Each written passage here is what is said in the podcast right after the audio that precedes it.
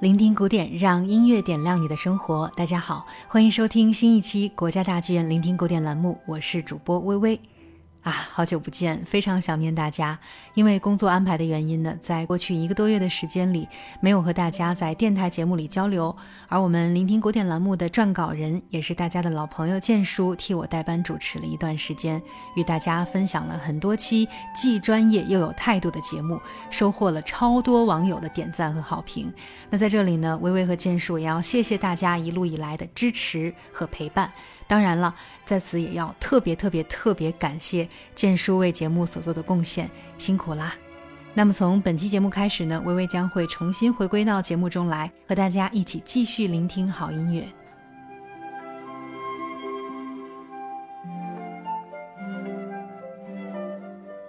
告别了炎热的酷暑，迎来了凉爽的秋日。户外运动、骑行或者是室内健身都成为了很多朋友的选择。那今天的节目呢，微微就和大家来分享几首适合在健身的时候聆听的古典音乐。你没听错哦，是健身时聆听的古典音乐。那这些音乐呢，不仅旋律悦耳、节奏鲜明，不管你是小步慢跑还是急速狂奔，一定能够帮助你更加轻松地在音乐中燃烧卡路里。首先要为大家分享的是由奥地利圆舞曲之王小约翰施特劳斯创作的《入城式进行曲》。这首激昂的音乐选自他的轻歌剧杰作《吉普赛男爵》，首演于1885年。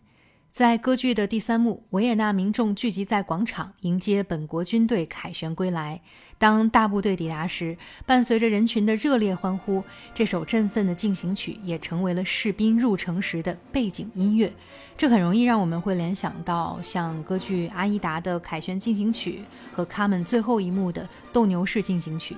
而且这三部作品的问世时间的距离并不遥远，可见是19世纪下半叶比较流行的一种歌剧创作手法。在歌剧演出中，入城式进行曲是配有歌词的，以乐队加合唱的形式出现。但在像如今的音乐会上，大多是以纯器乐的方式演奏，嘹亮的铜管和坚定的军鼓尤其振奋人心，更是近些年来维也纳新年音乐会的热门曲目。让我们一起来欣赏一下吧。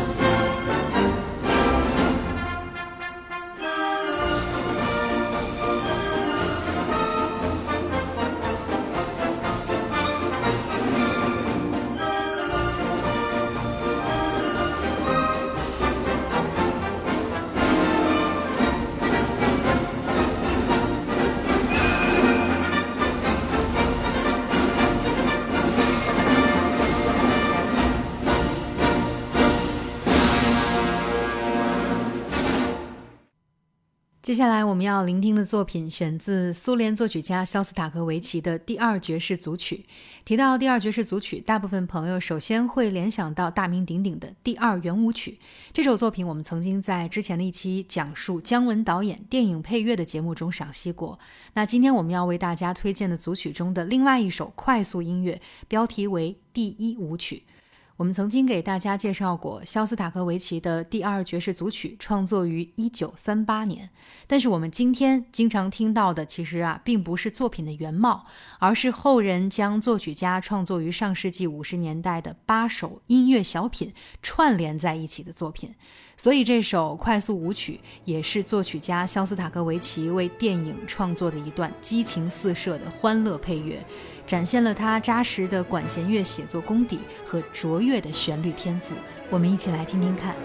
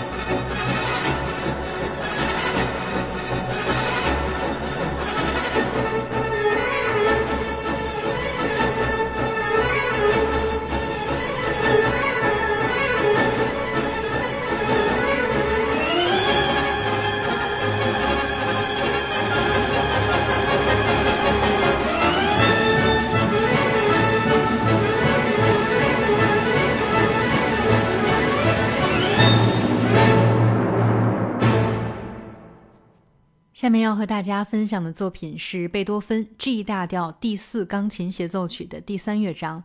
很多钢琴演奏家和音乐家将这部作品视作是贝多芬最卓越的钢琴协奏曲，甚至比大名鼎鼎的第五钢协《皇帝》还要受欢迎。作品第三乐章是一首轻盈的回旋曲，管弦乐团从第二乐章的沉静中不加停顿，直接进入，小心翼翼地奏响轻盈的旋律。钢琴独奏的加入让一切变得清晰。随后，乐团再次以嘹亮的齐奏重复这个主题，让旋律深深地印刻在听众的心间。这部作品1808年同贝多芬的《命运交响曲》《田园交响曲》共同首演，贝多芬呢亲自担任指挥和钢琴独奏，堪称是作曲家乐思泉涌的例证。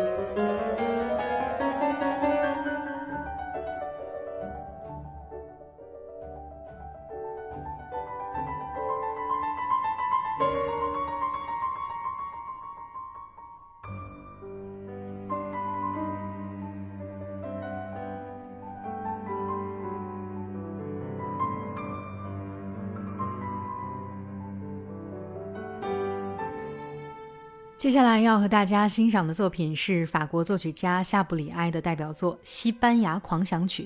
这部作品创作于1883年，和圣桑的《动物狂欢节》、保罗·杜卡斯的《魔法师学徒》一道，被称作是法国浪漫主义管弦乐作品的代表。原曲为钢琴独奏版本，夏布里埃本人呢将它改编为了管弦乐版本。创作灵感来自于他在西班牙旅行和采风的收获。整部作品以两种典型的西班牙舞曲节奏组成，这其中有较为狂放热烈的马拉圭纳舞曲，以及类似于圆舞曲节奏的悠扬摇摆的霍塔舞曲。两种舞曲交替出现，最后融为一体，将音乐的情绪推向高潮。让我们一起来欣赏吧。